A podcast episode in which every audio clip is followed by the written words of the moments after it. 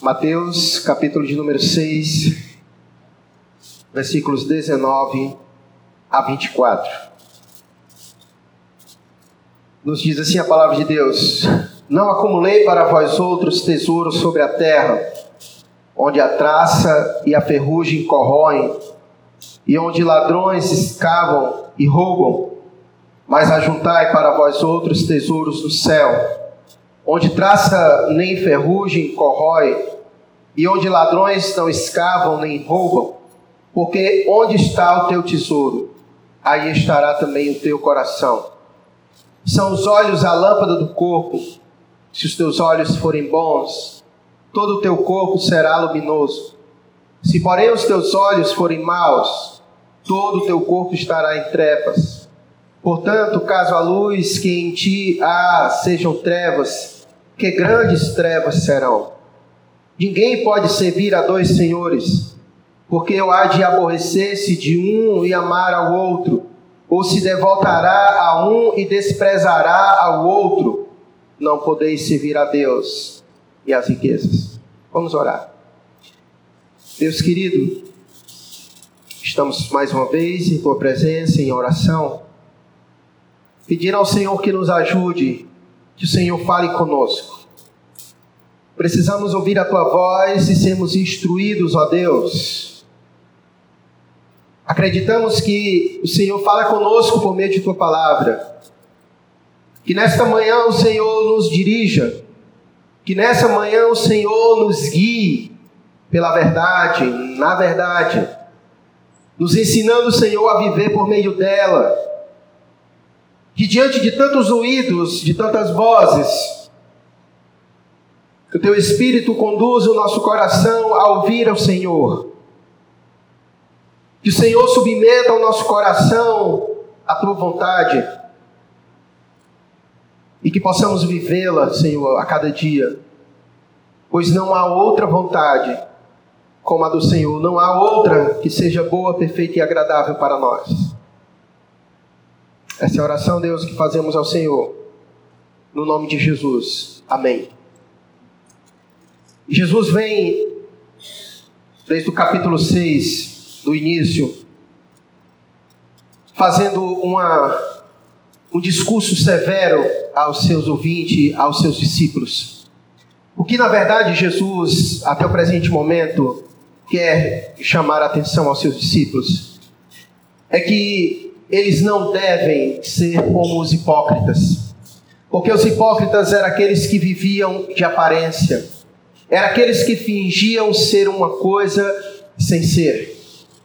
Os hipócritas, aqui no contexto a qual Jesus se remete, ele fala dos líderes religiosos.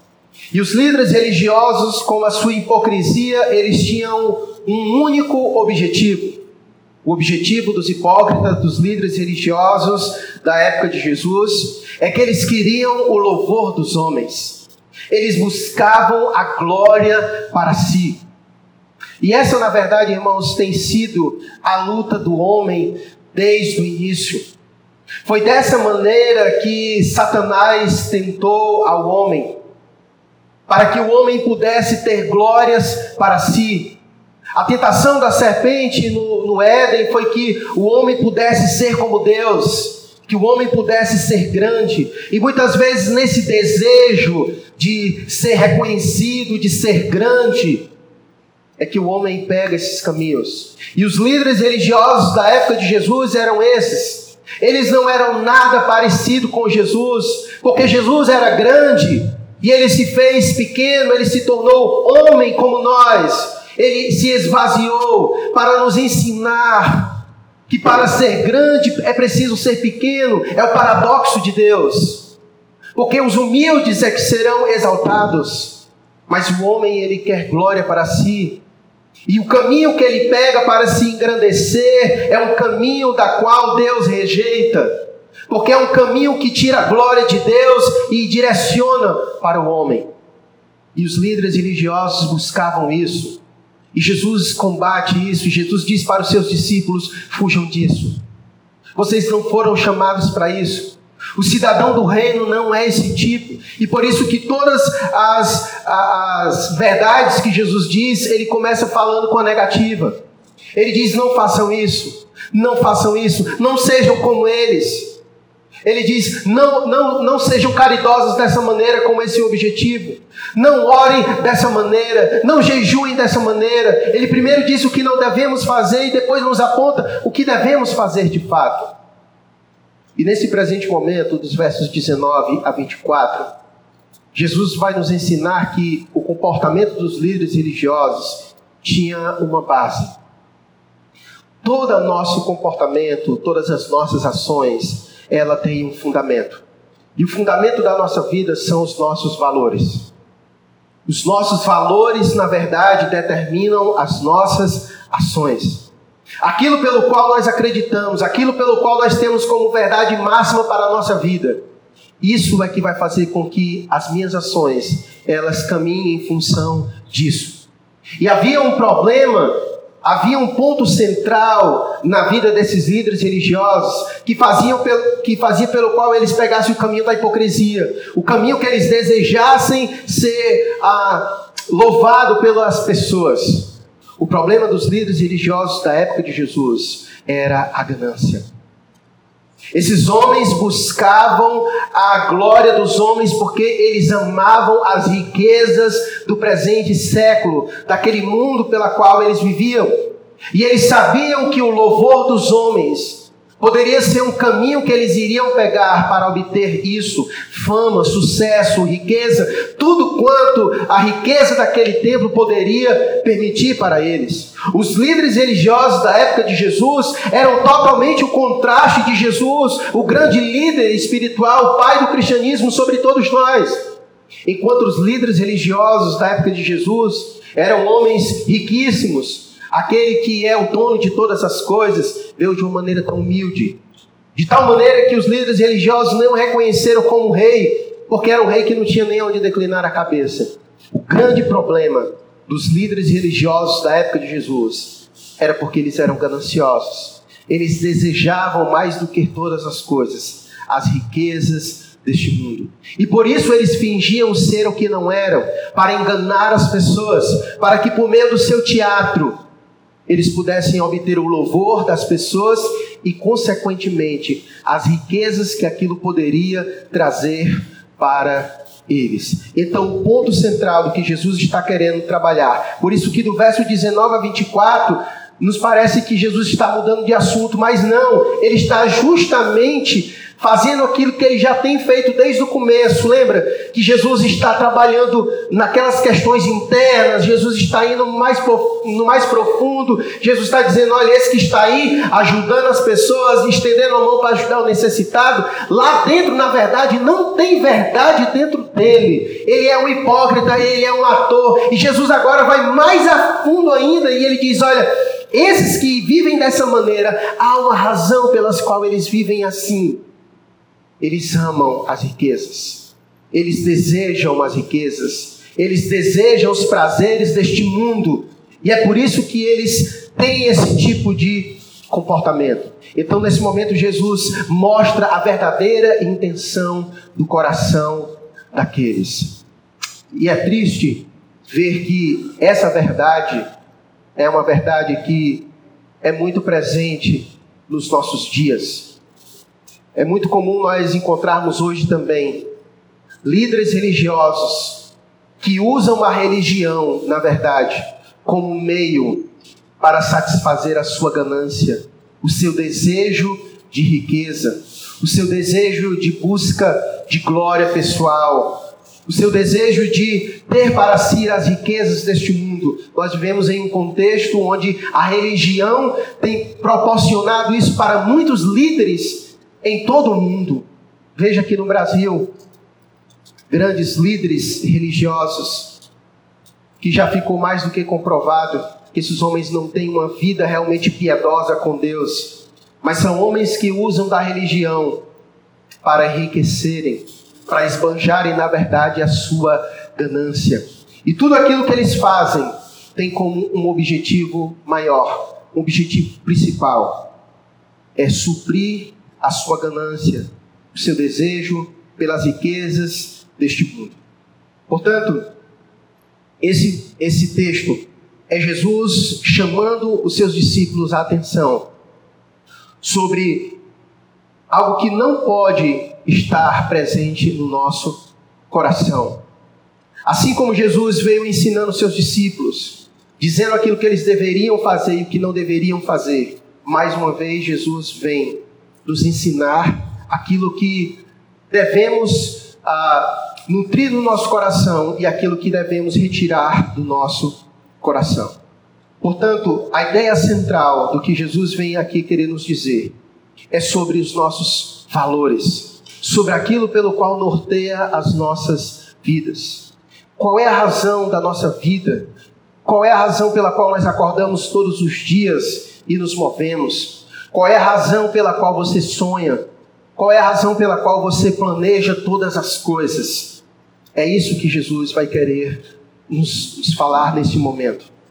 Quando nós olhamos para a realidade do que nós estamos vivendo, é fácil nós conseguirmos ver isso na prática. Tudo que nós vemos acontecer com os nossos governantes é justamente isso que Jesus está querendo dizer. Todas as atitudes dos governantes do Brasil têm um único objetivo: esses homens querem enriquecer as custas do povo.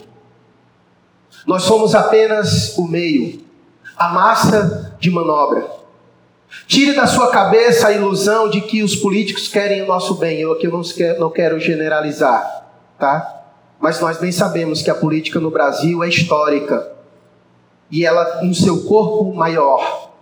Os políticos no Brasil não têm a intenção de nos ajudar. Portanto, quando eles agem de uma maneira que aparentemente quer o nosso bem, na verdade, aquilo é só uma atuação, são só atores. Porque no fundo, no fundo, eles se candidataram não porque eles têm o desejo de ajudar as pessoas, mas é porque eles veem na política o meio deles se enriquecerem, deles construírem os seus, as suas riquezas, os seus palácios. Na verdade, há o espírito que governa a sua vida, que direciona a sua vida, que faz com que eles caminhem para lá. É o espírito da ganância, o espírito de se enriquecer, o espírito de ter as riquezas deste mundo e encontraram na política o caminho para se chegar lá. E eles têm um objetivo: enriquecer. E a forma com que eles vão fazer para chegar lá não importa, ainda que traga sofrimento para nós, ainda que traga pobreza para nós, ainda que traga desespero para as pessoas, não importa. Se no final eles conseguirem o objetivo que eles querem, então eles vão pegar esse caminho. Porque na verdade, os nossos princípios e os nossos valores, eles vão determinar o meio que nós vamos pegar. Então eles têm isso muito estabelecido no seu coração. Eles desejam isso. Desejam riqueza mais do que qualquer coisa. Então, para isso, eles vão negar a verdade, vão vender a si mesmo, vão vender os seus princípios e valores, vão massacrar as pessoas, vão abrir mão da sua própria família, não importa o preço que isso vai custar, porque ele tem um princípio e um valor. Sabe por que, que nós estamos aqui hoje? Porque nós, estamos, nós temos princípios e valores. Nós estamos aqui hoje, saímos de casa, sabendo que nós corremos um risco. E sabe por que, que nós fizemos isso? Por causa dos nossos princípios e dos nossos valores. Por causa dos nossos princípios e dos nossos valores. Você tem um princípio e um valor. E o que fez com que você saísse da sua casa, mesmo com medo, sabendo de que coisas poderiam nos acontecer em fazer isso, é porque tem um princípio e um valor que determina a sua caminhada, as suas ações, aquilo que você vai fazer, está com base nisso. Nós temos aqui presente hoje dois policiais. Saem de sua casa todos os dias para trabalhar. E eles estão dispostos, a, inclusive, a tomar bala para proteger o cidadão. Mas fazem isso porque eles têm princípios e valores. Nós somos cristãos. Talvez alguém não entenda por que, que nós saímos de casa correndo o risco de a polícia entrar ali e prender a gente. Porque nós temos um princípio e um valor. Essa é a razão pela qual os cristãos em todo o mundo se tornaram mártires, saíram de suas casas para adorar a Deus e perderam a sua vida por conta disso, porque eles têm princípios e valores. Os nossos princípios e os nossos valores vão determinar as nossas escolhas, as nossas ações, a nossa caminhada, os nossos princípios e os nossos valores. E é isso que Jesus está querendo trabalhar aqui nesse texto sobre os nossos princípios e os nossos valores. E nós precisamos ter muito cuidado com uma coisa. Que Jesus vem aqui querer nos ensinar é sobre o perigo das riquezas. Sobre o perigo das riquezas. E Jesus vai nos alertar sobre o perigo das riquezas, porque a riqueza ela pode se tornar um valor em nossa vida. E não somente isso, a riqueza ela pode se tornar um Deus em nossa vida. De tal maneira que toda a nossa vida vive em submissão àquilo que se tornou um valor máximo na nossa vida, de adoração, inclusive. Por isso que nós veremos aqui vários elementos que Jesus usa de adoração, de culto, de submissão, de servidão. As riquezas, elas podem se tornar um Deus na nossa vida. E quando elas se tornam um Deus na nossa vida, nós estaremos dispostos a sacrificar qualquer coisa por ela. E o que Jesus vai querer dizer aqui é porque quando as riquezas se tornam isso na nossa vida, vai acontecer alguma coisa. E o que Jesus vai dizer que vai acontecer é que quando as riquezas se tornarem Deus na nossa vida, nós iremos desprezar todas as outras coisas, porque o nosso coração só há espaço para uma coisa. O Deus e os princípios e os valores que Deus apresenta para nós norteiam a nossa vida, ou então as riquezas serão o Deus da nossa, será o Deus da nossa vida, e toda a nossa vida vai caminhar em função dessa adoração. Por isso que no verso 19, Jesus começa com uma negativa, como ele sempre tem feito. Ele primeiro começa dizendo o que não devemos fazer, para depois dizer o que nós devemos fazer. Então ele começa no versículo 19 dizendo: Não acumuleis para vós outros tesouros sobre a terra, onde a traça e a ferrugem corrói, e onde ladrões escavam e roubam. É importante nesse presente momento você entender o que Jesus quis dizer. Jesus não está dizendo que é proibido você desejar ter alguma coisa, de você trabalhar e desejar ser próspero. Jesus não está dizendo e não está proibindo tal coisa. Até porque Deus é quem nos dá sabedoria, até porque o trabalho é de Deus, dignifica o homem, até porque todas as riquezas que Deus nos proporcionou neste mundo é também para o nosso aprazimento. O que na verdade Jesus está querendo combater aqui era o amor é a dedicação suprema a essas coisas. É quando fazemos dessas coisas o ápice da nossa vida, o ponto central da nossa vida. É quando dirigimos toda a nossa vida em função disso. É isso, é isso que Jesus está querendo aqui combater. É isso que Jesus está querendo dizer que nós não devemos fazer. Quando ele diz: Não acumulei para vós outros tesouros sobre a terra, é nesse sentido.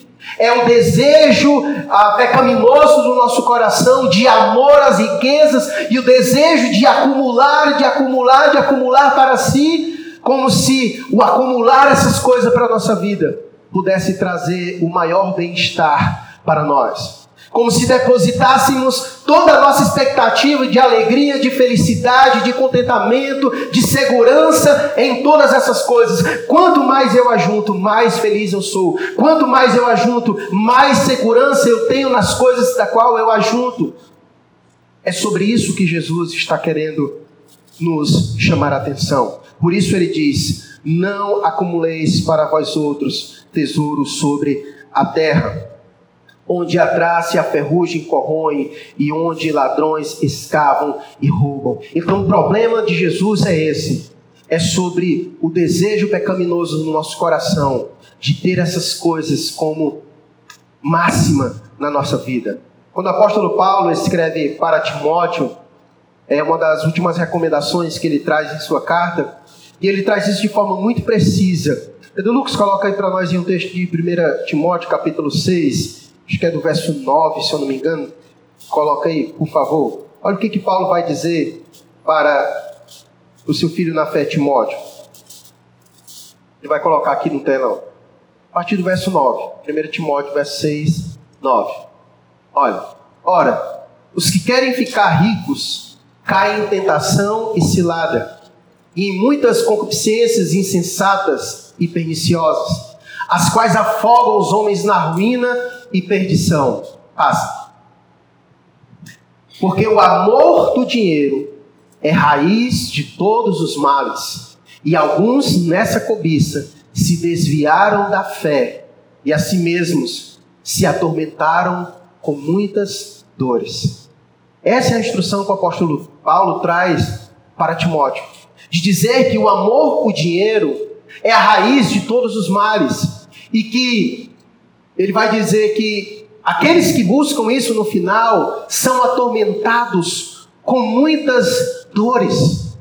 Porque o amor à raiz do dinheiro, ela não consegue de fato proporcionar para nós aquilo que somente Deus pode proporcionar. E essas dores, elas são oriundas justamente desse desejo do acúmulo, do amor ao dinheiro, quando ele encontra lugar no nosso coração. Então, o ponto central da, da exaltação de Jesus aqui não é proibir os seus filhos a desejarem crescer e prosperar na, nossa, na sua vida, mas é o que lhe move a fazer isso. O que lhe move a fazer isso? O que move a você a desejar ter uma vida próspera?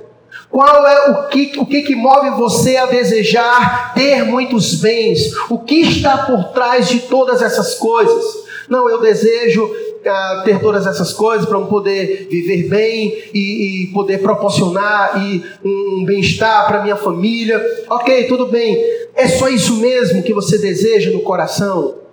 Ou é porque será que você coloca no acúmulo das coisas contentamento, alegria, satisfação, segurança? Se não houver essas coisas, você vai conseguir, mesmo assim, encontrar felicidade, contentamento, alegria, razão, satisfação para viver a sua vida?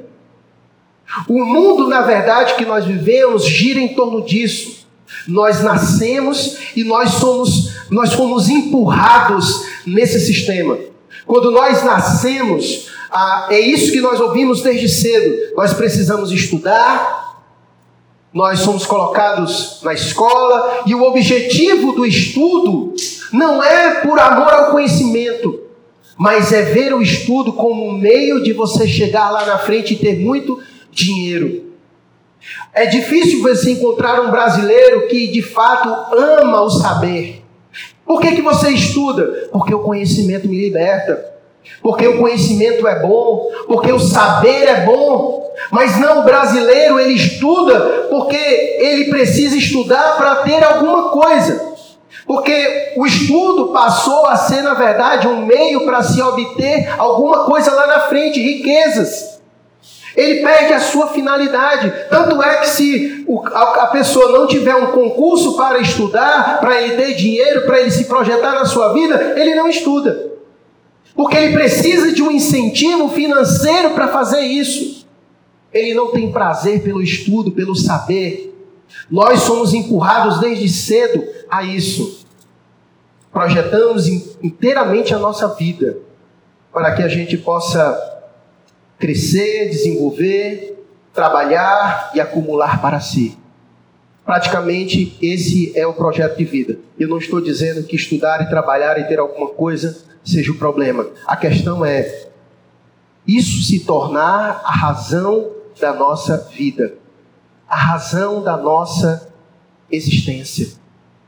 É quando isso se torna o elemento principal e toda a nossa vida gira em torno disso. E uma das razões pela qual Jesus primeiro disse que nós não devemos fazer isso, verso 19, é o não acumuleis para vós outros tesouros sobre a terra, onde a traça e a ferrugem corrói e onde os ladrões escavam e roubam. O que Jesus está querendo dizer que uma das razões pelas quais nós não devemos nutrir o nosso coração com esse desejo é porque todas as coisas que nós venhamos a adquirir nessa vida, elas são falíveis. Haverá um momento em que elas irão se acabar por si mesmas. Aqui ele usa, obviamente, traça e ferrugem, traça de roupa, ferrugem de ferro.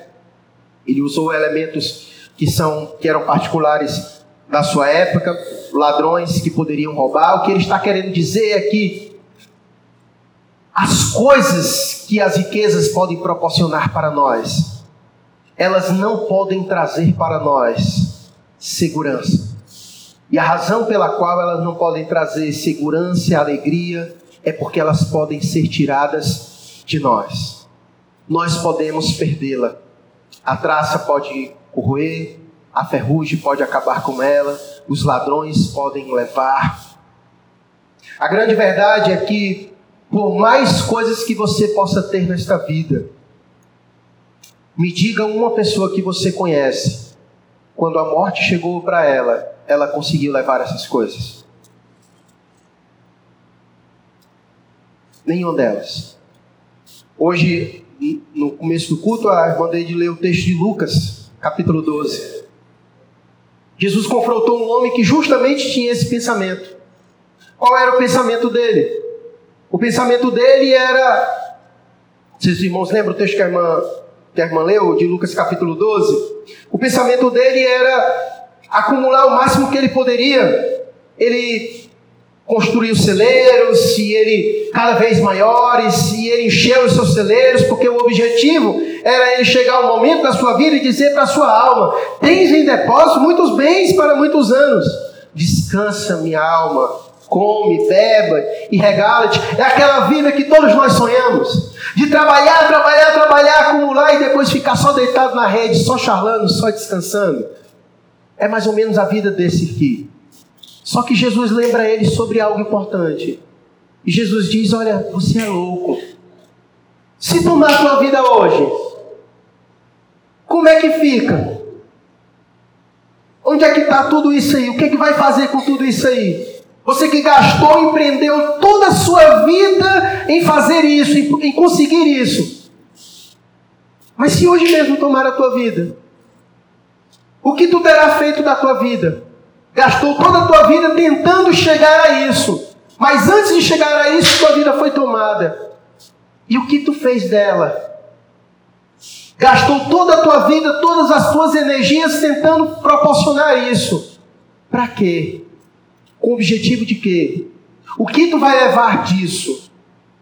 É essa a reflexão que Jesus está querendo trazer. Por isso ele disse: Não acumulei para vós outros tesouros sobre a terra, onde a traça e a ferrugem corrói, e onde os ladrões escavam e, e roubam. E aqui eu vou pular direto para o verso 24 e depois a gente volta para os outros versículos. O grande problema, quando nós, que é o, o problema principal do CERN aqui, como eu falei, é a questão dos valores e de como isso pode se tornar um ídolo na nossa vida. Isso pode se tornar um ídolo na nossa vida. Nós muitas vezes tornamos coisas boas, o nosso coração ele é mestre em fazer isso, de tornar coisas que são boas ídolos em nosso coração. Você trabalhar para sobreviver, você pode desejar prosperar na sua vida, sua família, sem problemas nenhum disso, se você tiver a motivação correta no coração.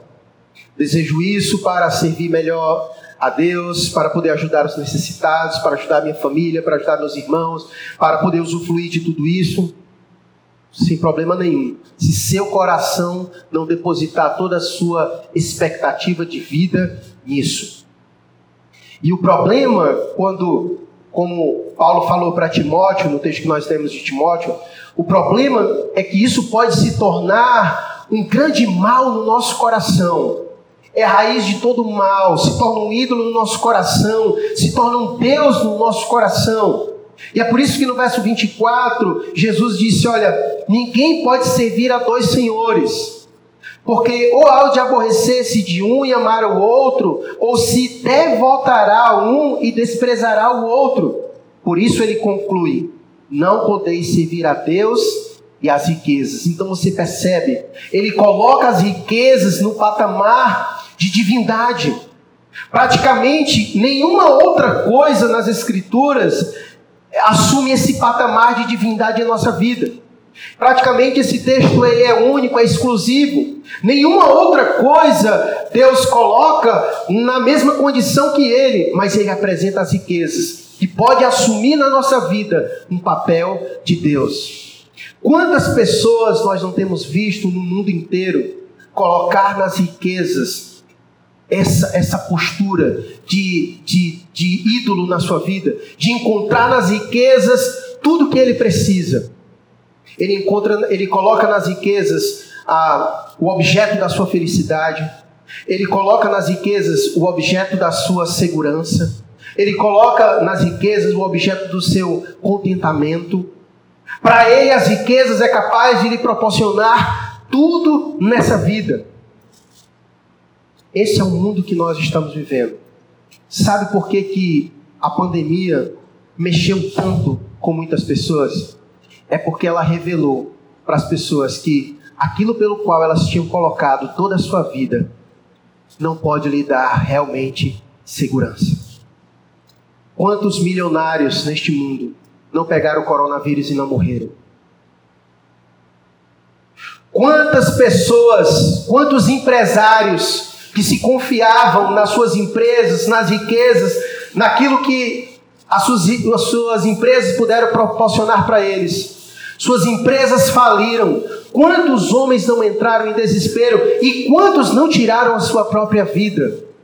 Porque aquilo era a razão da sua vida, aquilo era um ídolo no seu coração, a sua vida estava fundamentada sobre aquilo. A pandemia, na verdade, revelou aquilo que estava no mais íntimo do coração de milhares e milhares de pessoas. A mídia não coloca isso, mas a quantidade de pessoas que têm cometido suicídio do ano passado para cá, mas tem sido gigante, absurdamente. Mas a mídia não coloca isso. E a razão principal é porque isso, elas colocaram o fundamento da sua segurança naquilo que elas descobriram que não podia de fato trazer segurança para a sua vida. O fato é que quando nós colocamos qualquer coisa no lugar de Deus na nossa vida, ela vai ocupar esse lugar. E o que Jesus está querendo dizer é que é impossível nós servirmos a Deus e as riquezas ao mesmo tempo. Porque na verdade um vai excluir necessariamente o outro.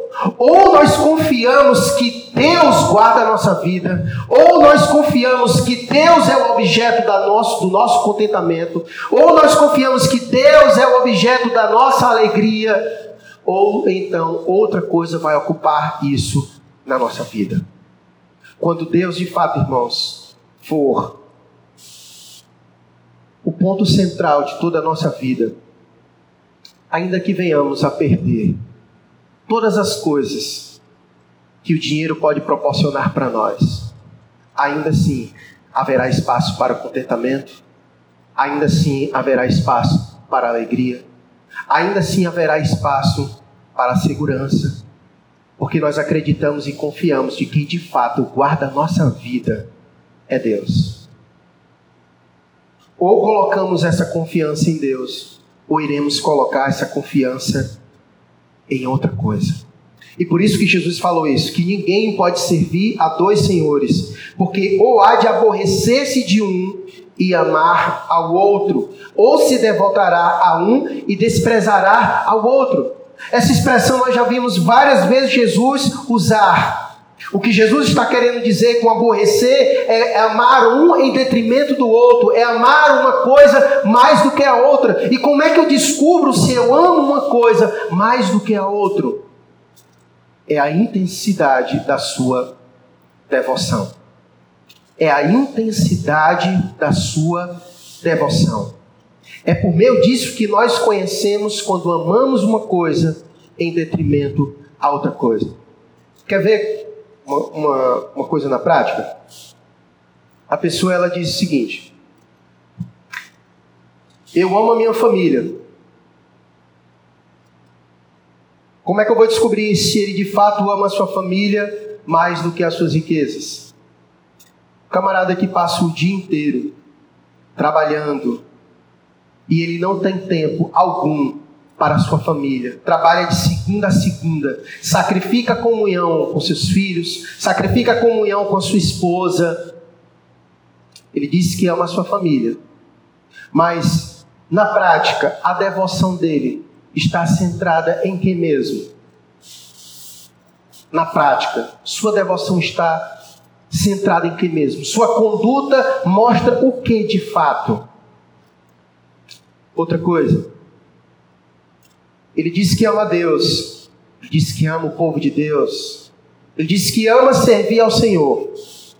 Mas aí aparece uma oportunidade para ele de progressão profissional. Ele então, só que para isso ele vai ter que trabalhar e estudar de segunda a segunda. Ele não vai ter mais tempo para vir à igreja, estar com sua família servindo ao Senhor, ele não tem mais tempo para orar, ele não tem mais tempo para ler a Bíblia. Ele diz que ama a Deus, que serve a Deus, mas o seu desejo de progredir profissionalmente, de ter aquilo que ele deseja, tirou dele todo o tempo que ele tinha, não só para estar com sua família, mas também para buscar a Deus com seus irmãos, para servir ao Senhor. Isso acontece muitas vezes conosco, quando nós somos jovens. É muito comum você ouvir isso. Jovem quando vai passar, quando está estudando para passar na universidade. Geralmente, o que, os pais fazem? Chega, tira o menino de todas as atividades que ele faz da igreja, porque agora ele vai se dedicar a estudar para passar na universidade. Tira, sacrifica a sua comunhão com Deus, sacrifica o seu serviço a Deus, não importa os dons e os talentos que Deus deu para ele, porque o mais importante é ele passar na universidade. Ele sacrifica a sua comunhão com Deus, como se Deus não tivesse nada a ver com isso. Não estou dizendo que ele não tem que estudar, eu estou dizendo que ele não tem que se dedicar nos seus estudos.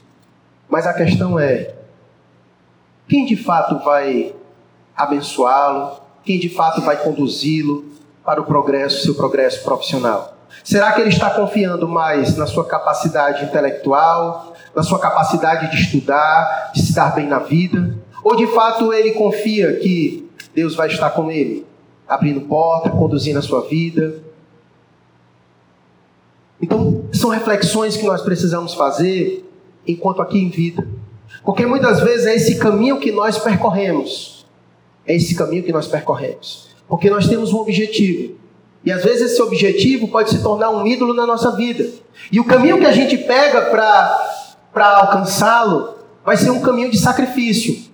Porque aquilo que nós adoramos, aquilo que se torna um ídolo na nossa vida, vai requerer de nós em algum momento sacrifício. Mas a questão é: aquilo pelo qual estou disposto a sacrificar, mostra quem de fato é o Deus da minha vida. Se eu estou disposto a sacrificar a minha vida com Deus, minha comunhão com Deus, meu serviço com Deus para alcançar alguma coisa, eu estou dizendo que na verdade aquilo é mais importante. De tal maneira que eu sacrifico tudo aqui para aquilo. É por isso que Jesus ele quer encontrar, ele quer nos mostrar um equilíbrio para todas as coisas. Deus deseja que nós ah, possamos viver tudo aquilo que Ele deseja para cada um de nós. Você tem inteligência, sabedoria, Deus te deu isso, Deus te deu vida, Deus te deu vigor. Você pode trabalhar e deve trabalhar. A palavra de Deus indica isso. A gente deve buscar progredir. Mas quais são as razões pelas quais você deseja isso? Qual é a intenção? Qual é a finalidade principal que está no teu coração que te move a fazer isso? Você tem colocado isso como objetivo maior na sua vida? A sua realização de vida está nisso? E para alcançar isso, você vai sacrificar o quê? Você está disposto a sacrificar o que para isso? Está disposto a sacrificar a tua família? Está disposto a sacrificar a tua comunhão com Deus para isso? Então, se realmente for isso, isso se tornou um Deus, um ídolo na sua vida. E é isso que Jesus está querendo nos alertar sobre o perigo das riquezas, sobre o desejo de acumular coisas, de crescer nisso, porque isso pode se tornar um ídolo na nossa vida. Porque todas essas coisas proporcionam de forma falsa aquilo que Deus verdadeiramente proporciona na nossa vida: alegria, verdadeiro contentamento, a verdadeira segurança. Tudo isso que as riquezas proporcionam no coração das pessoas é algo falso, porque na hora mesmo da situação ela vai se revelar o quão frágil ela é.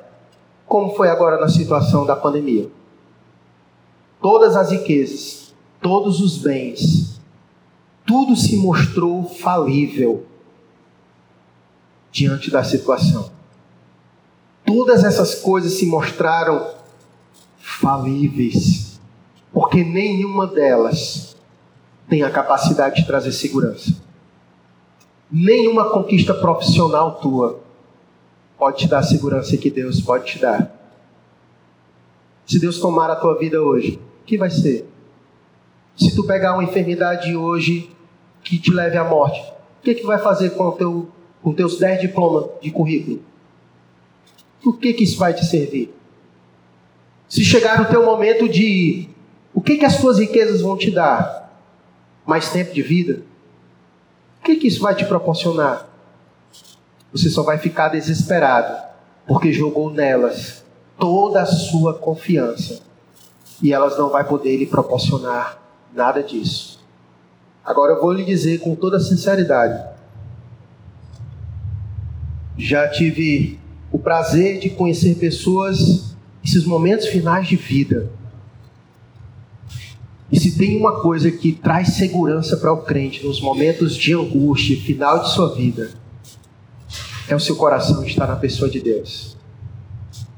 Fui muito impactado por uma senhora mãe era avó de, um, uns amigos meus. Ela estava no hospital, já mesmo estágio final de vida. Pouquinha força ela tinha. Mas o testemunho que ela deu no hospital, dos enfermeiros, dos médicos, das pessoas, tão lindo. Deus na vida dela tão presente, tão forte, fez ela tão forte diante das situações. É isso que nós estamos precisando neste mundo hoje. As pessoas estão do jeito que estão, na situação que está, diante do atual cenário, é porque elas têm colocado a sua confiança naquilo que não deveria ter colocado sua confiança. Davi, no Salmo 20, vai dizer que uns confiam em cavalos e em carros, mas Davi vai dizer que ele confia no Senhor. Em quem nós confiamos de fato? Aonde está a nossa segurança? Aonde está a nossa alegria? O que move a tua vida? O que faz com que todo dia tu acorde? Qual é o objetivo principal da tua vida aqui? Deus tem nos chamado para algo além daqui, irmãos. Nós não podemos centrar a nossa mente ao mundo materialista, consumista, que só pensa nas coisas, que define o indivíduo pelas coisas que ele tem. Nós precisamos nos livrar disso e encontrar alegria e contentamento no Senhor. Quer ver uma coisa disso? Se um jovem chegar assim, mãe, é o seguinte, eu decidi na minha vida, eu vou ser missionário lá na África. Coitado dele. Coitado dele. Porque na mentalidade da família dele, da maioria das pessoas, vai estudar para tu ser gente, para tu ter dinheiro, para tu viver a tua vida. Isso é loucura, abrir mão dos teus sonhos, da tua vida, para entregar o Evangelho. Isso não traz dinheiro. Isso não traz dinheiro. É o que muita gente pensa. Que coisa de igreja é coisa de perder tempo. Porque eu poderia estar trabalhando, eu poderia estar investindo meu dinheiro, eu poderia estar curtindo, eu poderia estar viajando, eu poderia estar crescendo na minha vida, mas perdendo meu tempo, negócio de servir a igreja, isso é bobagem. Na mentalidade das pessoas é isso mesmo. É uma perda de tempo servir a Deus. É uma perda de tempo. Por isso que Jesus vai dizer: não podemos servir a Deus e as riquezas. Não podemos. É por isso que quem coloca isso como objetivo da vida nunca tem tempo para servir a Deus. Nunca tem tempo para servir a Deus. Ele só tem tempo para servir o Deus da sua vida, quer ganhar dinheiro e ter uma vida boa. Para isso nunca falta tempo. Sempre tem tempo, sempre tem disposição. Porque o seu objetivo é crescer na vida para ter dinheiro e o que o dinheiro pode proporcionar para ele. Mas servir a Deus, eu não tenho tempo para isso. Isso é coisa para desocupado. Precisamos pensar e refletir sobre o que de fato move a nossa vida, sobre o que de fato direciona a nossa vida. Por isso que ele vai dizer no verso 22 e 23 sobre aonde os nossos olhos estão postos. Aonde os nossos olhos estão fixos. Ele vai dizer, olha, se são os olhos lâmpada do corpo, se os teus olhos forem bons, todo o teu corpo será luminoso. Se porém os teus olhos forem maus, todo o teu corpo estará em trevas. Portanto, caso a luz em ti as sejam trevas, que grandes trevas serão. Ele quer falar sobre aonde estão os nossos olhos, em que nós temos depositado, aonde os nossos olhos estão de fato fixos. Isso determina a saúde do nosso corpo por inteiro. Por isso que naquele texto que nós lemos de, de Timóteo, ele vai dizer que, coloca para mim de novo aquele texto de Timóteo, 1 Timóteo capítulo 6, o verso 10. Só o verso 10. Na parte final, quando ele vai falar que o amor do dinheiro é a raiz de todos os males, ele vai dizer que nós somos atormentados com muitas dores. Porque esse, é, esse é o fruto. Por isso que Jesus está falando aqui sobre os olhos. Olha, aonde os teus olhos estiverem colocados, isso é essencial para trazer saúde para todo o teu corpo. Se os teus olhos estiverem no lugar certo, então o teu corpo será iluminado. Mas se os teus olhos forem maus, todo o teu corpo estará em trevas. Aonde estão os teus olhos? Aonde estão os teus olhos? Diante da aflição, diante da vida, você tem olhado para onde? Tem depositado a sua perspectiva aonde? Tem fixado os seus olhos aonde? E é de lá que vai vir a saúde do teu corpo. O grande problema nesse presente século é que diante dessa atual situação, as pessoas estão perdidas. Elas não têm um referencial para olhar. Deus não é o lugar onde eles têm olhado. E por isso eles têm se perdido, por isso há trevas. Por isso elas estão doentes. Seu corpo adoece porque os seus olhos não encontram o lugar certo. E por isso que Jesus vem dizer: olha, são os olhos a lâmpada do corpo. Aonde é que você está colocando os seus olhos? Fixando os seus olhos. Qual é o referencial da tua caminhada? Você está caminhando, mas qual é o referencial da tua vida? Qual é o valor? Qual é o princípio máximo que norteia a tua vida? Onde estão os teus olhos? Onde estão os teus olhos? E a grande verdade é que os nossos olhos estão aonde está o nosso tesouro. Ele faz uma relação de olho com coração, mas que na verdade quer se referir a quem nós somos. No verso 21 ele diz: Porque onde está o teu tesouro, aí também estará o teu coração. Os nossos olhos têm uma tendência de vigiar o nosso tesouro. Nossos olhos têm uma tendência de vigiar onde está o nosso tesouro, porque é aquilo que é precioso para nós, é aquilo que é de valioso para nós. E nós então fixamos os nossos olhos onde está Ele. E aonde os nossos olhos olham, onde está o nosso tesouro. E aonde está o nosso tesouro, ali está também o nosso coração. ali também está o nosso coração. Portanto, é fácil nós sabermos o que de fato está no nosso coração. É através da nossa vida, a forma com que nós guiamos a nossa vida, a forma com que nós vivemos. Isso vai ditar quais são os valores, os nossos princípios, aquilo que amamos de verdade. E o que Jesus vem mais, vem mais combatendo é isso, que é o que ele combate dos líderes religiosos, de dizerem uma coisa e fazerem outra. Se Deus de fato é o centro da nossa vida, então, irmãos, nosso coração precisa estar no Senhor. E os nossos olhos precisam acompanhá-lo. E por isso, no verso 20, ele vai dizer aquilo que realmente devemos fazer.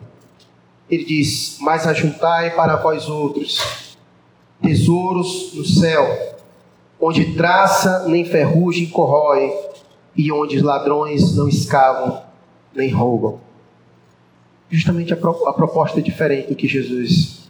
Aquilo que para a maioria das pessoas é perda de tempo, para Jesus, na verdade, é a coisa certa a ser feita.